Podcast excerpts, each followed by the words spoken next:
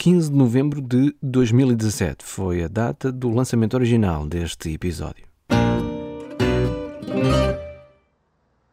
Histórias de Portugal, de saudade e outras coisas. Neste episódio.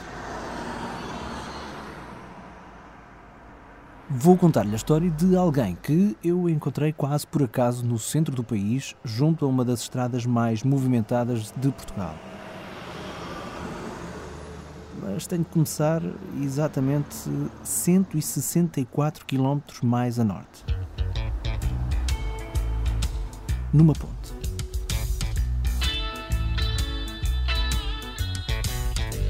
A ponte é uma passagem para outra margem. A ponte é uma passagem para outra margem.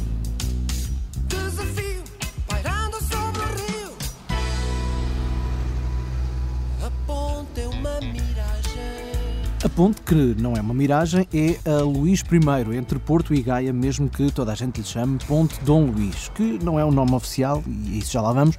Já agora também não é Luís com S, é Luís com Z, mas isso só tem a ver com a grafia da época e estamos a falar dos finais do século XIX. Três coisas sobre esta ponte e começo pela positiva. É uma ponte fantástica, não é?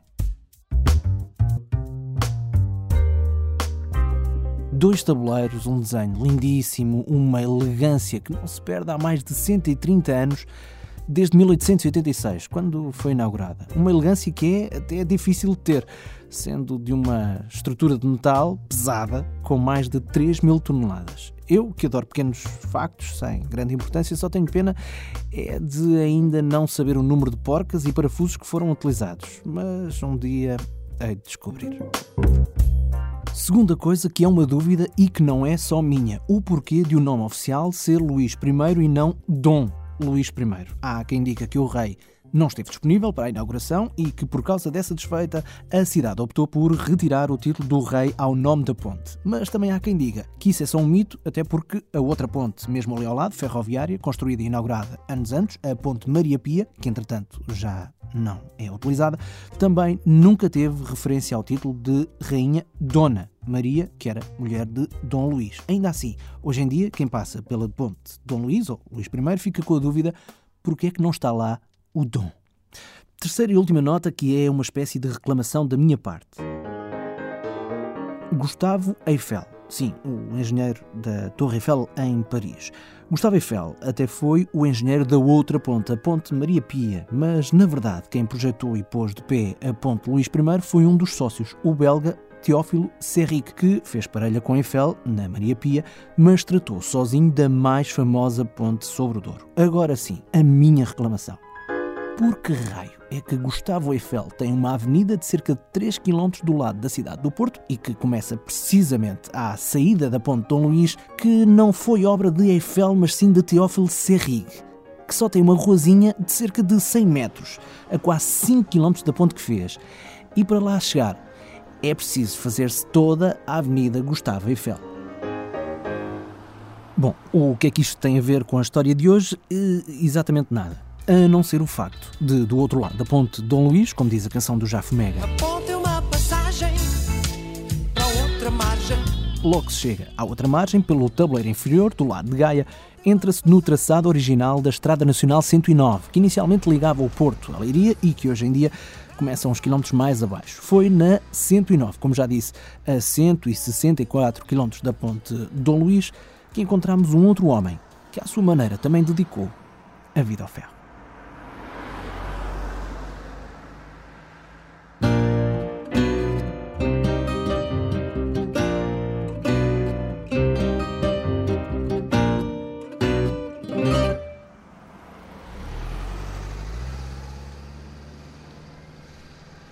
Daqui Marco António, nos seus ouvidos.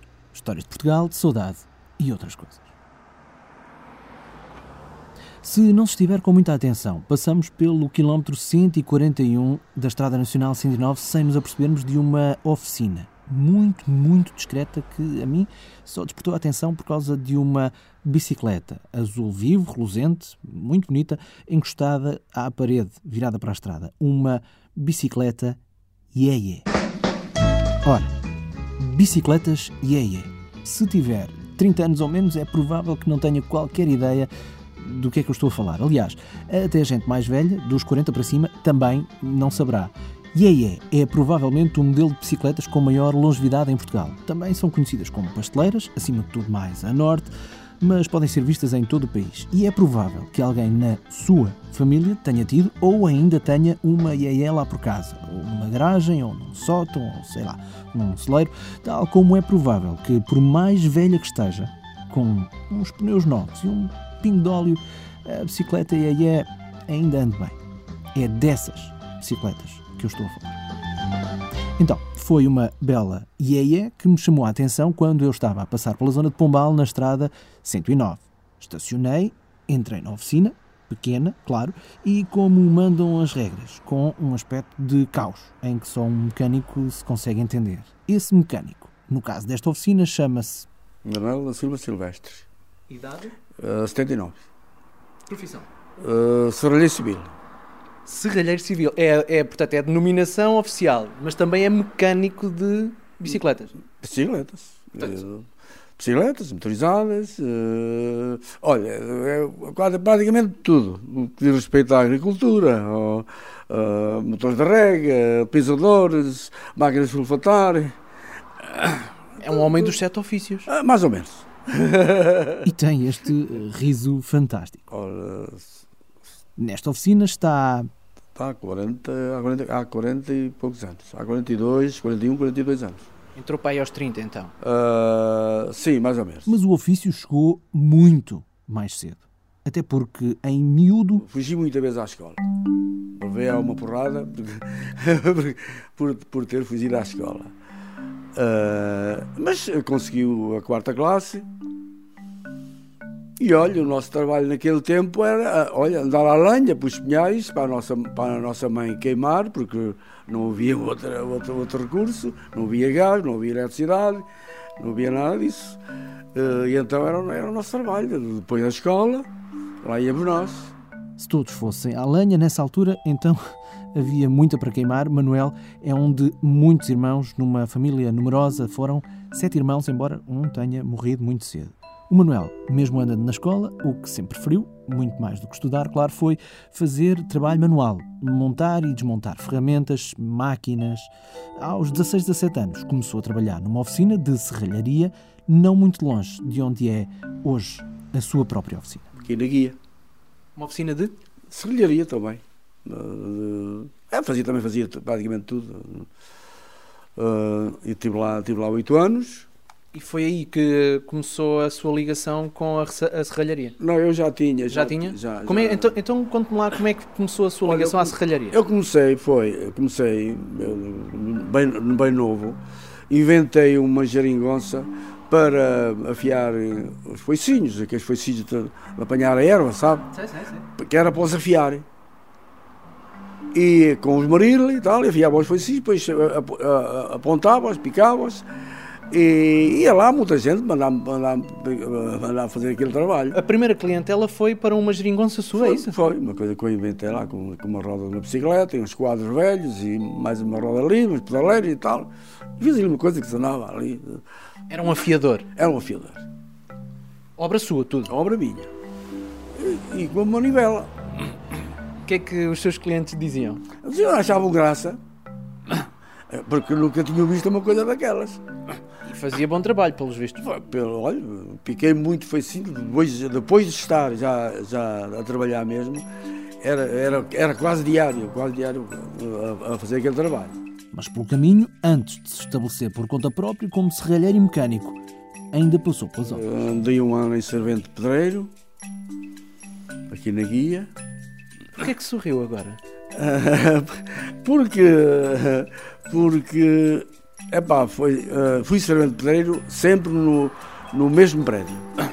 Mas deu um, um- deu um leve sorrisinho. Porquê? Lembra-se de alguma, de alguma coisa em especial? Lembro, Manuel lembra-se, tem todas as razões para se lembrar e você nem imagina o porquê do sorriso que o nosso entrevistado deixou escapar ao recordar os tempos em que trabalhou nas obras.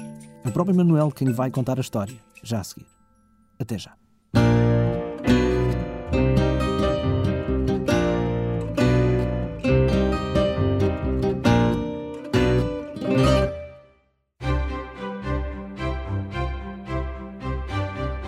Esteja a ouvir este podcast pela primeira vez ou se já nos segue há algum tempo, repara que nós tentamos que não se note muito, mas produzir um programa assim tem custos, ou seja, não é gratuito para nós, mas chega gratuitamente ao seu smartphone, ao seu tablet ou ao seu computador. E é assim que queremos que o podcast continue, obviamente, a chegar gratuito a quem ouve as histórias de Portugal, de saudade e outras coisas. No entanto, se tiver uma boa ideia de como ajudar-nos ou se tem um produto que gostava de publicitar aqui, diga-nos. Basta ir a historiasdeportugal.com, clicar em apoiar e falar connosco. Ajude-nos a fazer mais e melhor para contarmos boas histórias de Portugal, como esta, que continua já a seguir. A partir daí foi para, andei um ano em servente pedreiro, Histórias de Portugal, de saudade e outras coisas. aqui na guia. Este é Manuel Silvestre. Porquê é que sorriu agora? porque, porque epá, foi, eh, fui servente pedreiro sempre no, no mesmo prédio. Isto ainda antes de especializar-se como serralheiro e mecânico de bicicletas, motas e motores. Ainda muito jovem, passou pelas obras e, ao lembrar-se dessa fase durante a nossa conversa, sorriu. Diz ele que se recordou de um dia que foi diferente dos outros todos na obra em que trabalhou. Era de inverno e estava frio, mas não foi bem isso que tornou o dia especial. Então, porquê é que sorriu, Manuel? Porque quando andavam a pôr a, a, a semalha lá em cima, eu tinha lá ido fazer, não me lembro já o quê, lá acima, esquece sempre que aquilo estava fresco, a semalha caiu e eu caí em cima do andaime, só não caí para o chão porque, porque não calhou. Se, Sorte. se, se eu caí para o chão, se calhar tinha, tinha passado para o outro lado. E é com este riso que, mais de 50 anos depois, se recorda do dia em que quase, quase viu a vida ficar-se pelos 16 anos de idade. Uma questão de sorte, eh, sei lá, não calhou. Costuma dizer-se que a vida continua e, de facto, graças à sorte, a vida de Manuel Silvestre continua.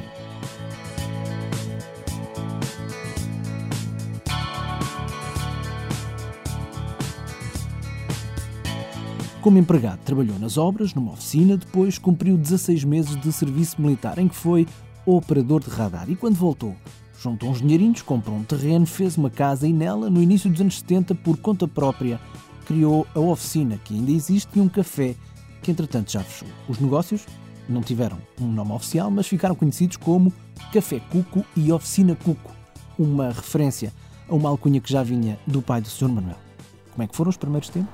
Os primeiros tempos pá, foi muito trabalho, muito trabalho, porque eu tinha que trabalhar, porque havia, havia muito trabalho, eram motores de, motores de rega, uh, e depois as pessoas uh, tinham um milho uh, adubado, queriam que eu regá-lo, depois pediam-me por tudo para eu, para eu chafar, e, e eu então estava aqui até às, até às tantas da manhã, até, até a minha esposa às vezes me ralhar comigo. Ah, pois, depois vocês é que vão, é que vão eu, eu ficar dentro, vocês é que vão, ela para os clientes, é que vão, é que vão pagar e tal.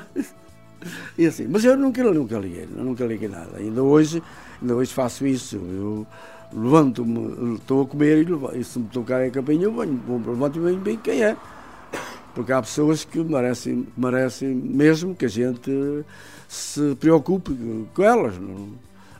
É, é um sentido de serviço. Serviço, serviço. E, e, e quase uma obrigação de servir os clientes. De onde é que isso vem? Dessa, de onde é que Bom, o, o meu pai também era muito amigo de, de ter as coisas bem preparadas e, e trabalhava muito. O que é que ele fazia? Eh, Era agricultor.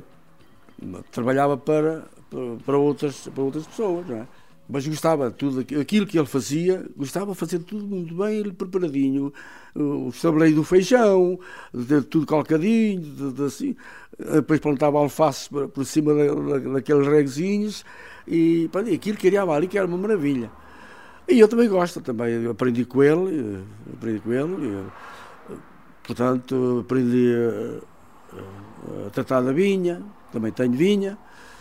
Uh, pronto, tudo o que sei aprendi com ele. É filho do seu pai?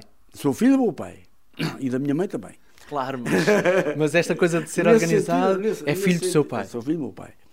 O meu pai era precisamente uma pessoa trabalhadora uh, e, e, amigo, amigo do seu amigo. Era muito, muito respeitado por toda a gente. Essa organização, esse perfeccionismo passou de pai para filho, então, e o respeito que os outros tinham pelo pai, Manuel Silvestre também sempre sentiu nestes mais de 50 anos de porta aberta na oficina. Sempre. Ainda hoje, ainda hoje, todo o trabalho que eu faço é raro aquela pessoa que não me deixa uma gorjeta para, de contente. Não quer dizer que seja mais que os outros, mas aquilo que eu sei fazer, faço como deve ser. E faz sempre, a qualquer dia. Esta conversa, por exemplo, aconteceu a um domingo, mesmo antes da hora do almoço. A porta estava aberta, o Sr. Manuel estava na oficina, quando a porta está fechada. Quem precisa dele pode sempre tocar a campainha e na campainha há ainda um papelinho, um post-it amarelo, com o número do telemóvel do serralheiro que, como já lhe disse, também é mecânico de motas e bicicletas. Daí eu ter visto aquela iê azul toda jeitosa à porta mesmo ao lado de uma outra, preta, mais discreta, mas também com um aspecto fantástico. Sou eu que... São novas? Não, sou eu que restauro certas velhas e eu mando-as mando -as a uma fábrica de pintura e cromagem e depois eu é que faço a montagem. Portanto, aquelas IES todas bonitas e novas que a gente vê lá fora não são novas e não estavam nada bonitas. Não estavam, bastante feias. Eu é que consegui pô-las bonitas. Estão ali que nem novas. Sabe? É, é, praticamente aquilo é novo. Agora estão ali para venda. Pois, se eu tiver, se eu tiver, eu não as posso dar. Se houver alguém interessado em alguma, pois, pois, pois vendo. Aquela voz que se ouviu ali, no final, mesmo de fugida, era de Dona Maria, a mulher do Sr. Manuel Silvestre, que não quis ser entrevistada. E porquê? Porque eu estava a atrasar o almoço da família. É um péssimo hábito que eu tenho neste programa, atrasar as refeições das pessoas. Ora, a senhora acedeu a esperar um bocadinho mais pelo marido, mas não muito, avisou-me logo, para que ele me pudesse mostrar os cantos à casa. Ou, neste caso, os cantos à oficina. Esta é a sua oficina. Uh... A oficina de serralharia. Portanto, aqui eu fazia portões, fazia, fazia gradeamentos para, para, para, para as casas, uh, fazia todo o tipo de agricultura, fazia enxadas, fazia, calçava machadas, calçava enxadas, tudo, fazia tudo, tudo que era para a agricultura, uh, mais para pequenos labradores, não é? Tem ali peças de motor de, de uh, motorizado, motor de rega. Porquê que, porquê que tem aquelas peças todas ali guardadas? Pelo simples não? Olha, olha porque, porque eu desde muito novo fui amigo de guardar. Fui muito amigo de guardar. Eu, mesmo em solteiro, porque eu comecei ainda era solteiro, e, e, e fui sempre guardando. Não, não ganhei nada com isso, mas, mas pá, pá, gosto de guardar, pronto. Porque há uma história que diz: guarda o que não presta, que saberás o que é preciso. Mais e alguma vez lhe deu jeito? Alguma vez deu. E depois ainda dá. Para substituir uma peça aqui, uma peça ali. Já em... não há, que já não existem, e então estas velhas vão ajudar uh, a resolver esses problemas motores de rega antigos que, que foram aqui ficando. Pois, daqui há dias desmontei há uns 5 ou 6 para mandar para, para o ferro velho, não, não estavam a fazer nada, assim como alguns daqueles também não estão a fazer nada, mas olha, estão ali, guardei-os, pronto. Vejo máquina de sulfatar à moda antiga, com a manivela. É, é aquilo é, é os pulverizadores cobrem. As pessoas preferem isto do que o plástico. Ah, é? Porquê? Porque isto tem sempre reparação e o plástico não tem. É mandar fora, não é? É, é compra, são baratos, mas tudo dura pouco tempo e, e tem que ir para o lixo. Sabe que isto vai ser peça de coleção, não tarda, não é? Se um dia mais tarde é capaz, porque no, nesta geração mais, mais idosa acabar, os novos não, não, não, ligam nada, não ligam nada a isto. Não há uma única eh, oficina destas que eu conheça que seja bonita. Esta também não é. Claro, eu, é, é, é, só lixo, é só ferro velho.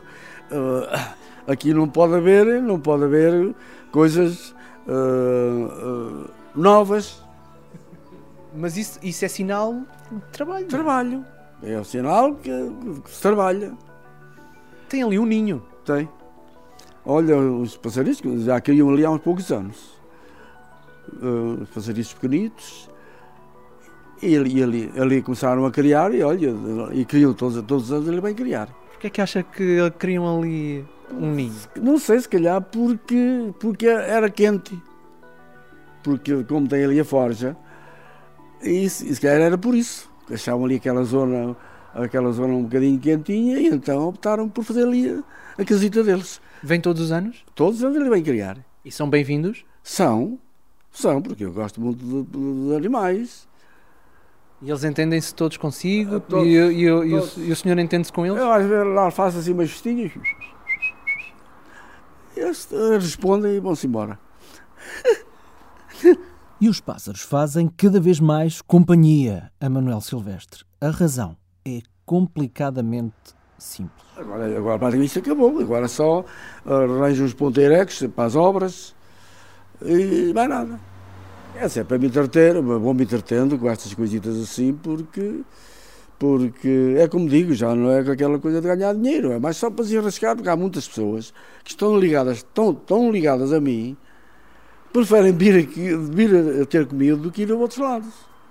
Mesmo uma coisa mais, sei. mais, eh, mais eh, moderna, não é? Uh, sim, há coisas que eu, que, eu, que eu mais modernas que eu não mexo. Porque a minha idade já não dá para, já não dá para isso. Mas coisas, essas coisitas, a antiga, uh, procuram a mim, não procuram mais ninguém. Porque também não há mais ninguém que faça certos trabalhos.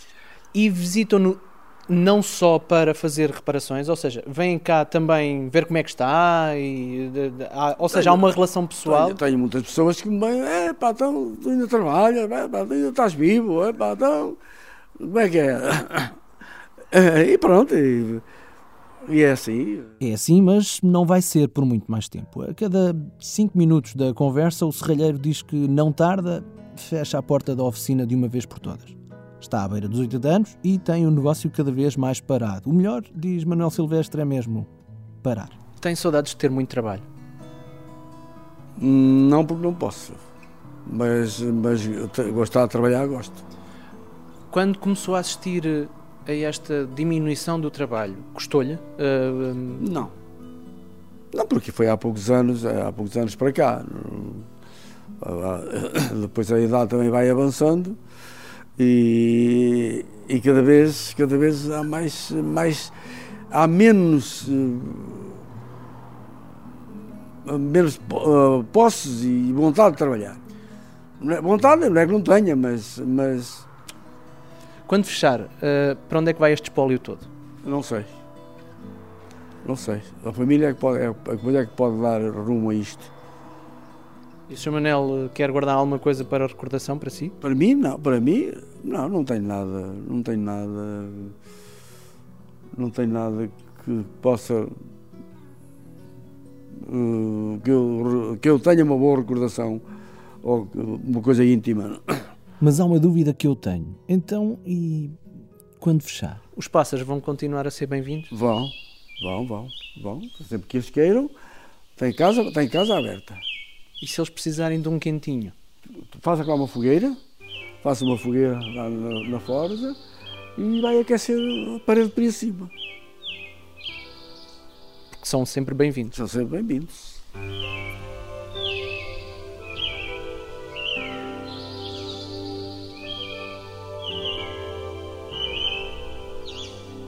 Manuel da Silva Silvestre, um serralheiro mecânico que fez do ferro a vida e de um serviço sempre bem prestado. A missão. Não há data para o fecho da porta da oficina, mas está iminente. Mesmo assim, mesmo tudo acabe, pelo menos foi essa a ideia com que eu fiquei da nossa conversa, é provável que se alguém a precisar de ajuda lhe bater à porta, o então antigo serralheiro ainda repara o que for preciso. Até porque é também quase certo que ele lá esteja dentro, na então antiga oficina Cuco, que mais não seja a fazer, agora ele, companhia aos pássaros.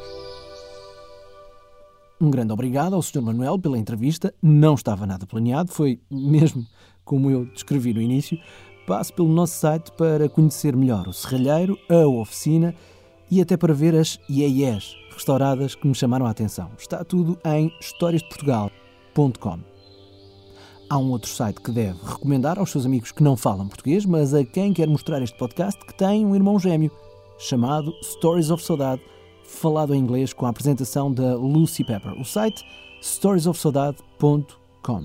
Já agora, A Lucy tem um outro podcast, também em inglês, sobre comida, sobretudo sobre comida portuguesa.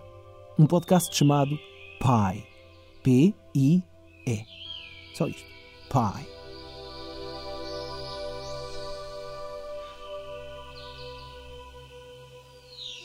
A música deste episódio foi de Lee Rosevere, Scott Joplin, Wes Martin, da Orquestra Popular de Paio Pires, do Tempo do Iê ouvimos Os Olhos da Marianita, do Conjunto Mistério, e, claro, logo no início, o tema Ribeira, do Jafo Mega. O podcast tem o Fado do Sonho, da Pensão Flor, como tema oficial, que vai poder ouvir na íntegra já a seguir. É a oportunidade de conhecer toda a letra e a voz extraordinária da Vânia Couto. Estas são as histórias de Portugal, de saudade e outras coisas. Eu sou o Marco António. Até ao próximo programa. Se ela diz que sim, o fado diz que não. E o seu mundo gira como um peão, como um desejo aflito que quase acontece. Já não tem tabaco gain para su angustia.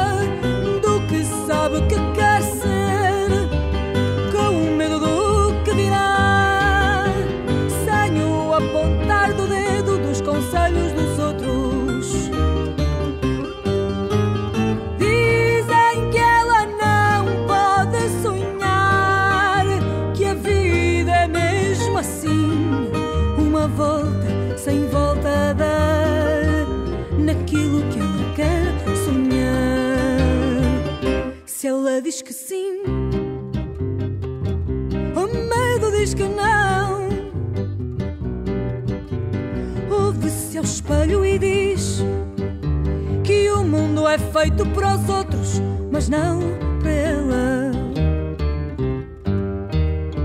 Já não tem tabaco para queimar a sua angústia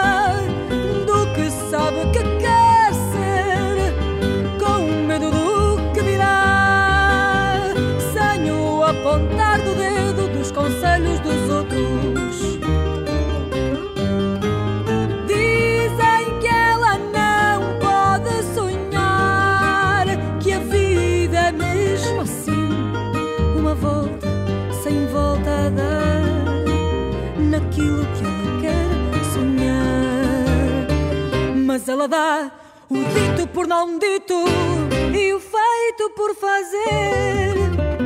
E desafia o fado numa desgarrada, num improviso da vida. E canta a vida ao contrário porque quer ser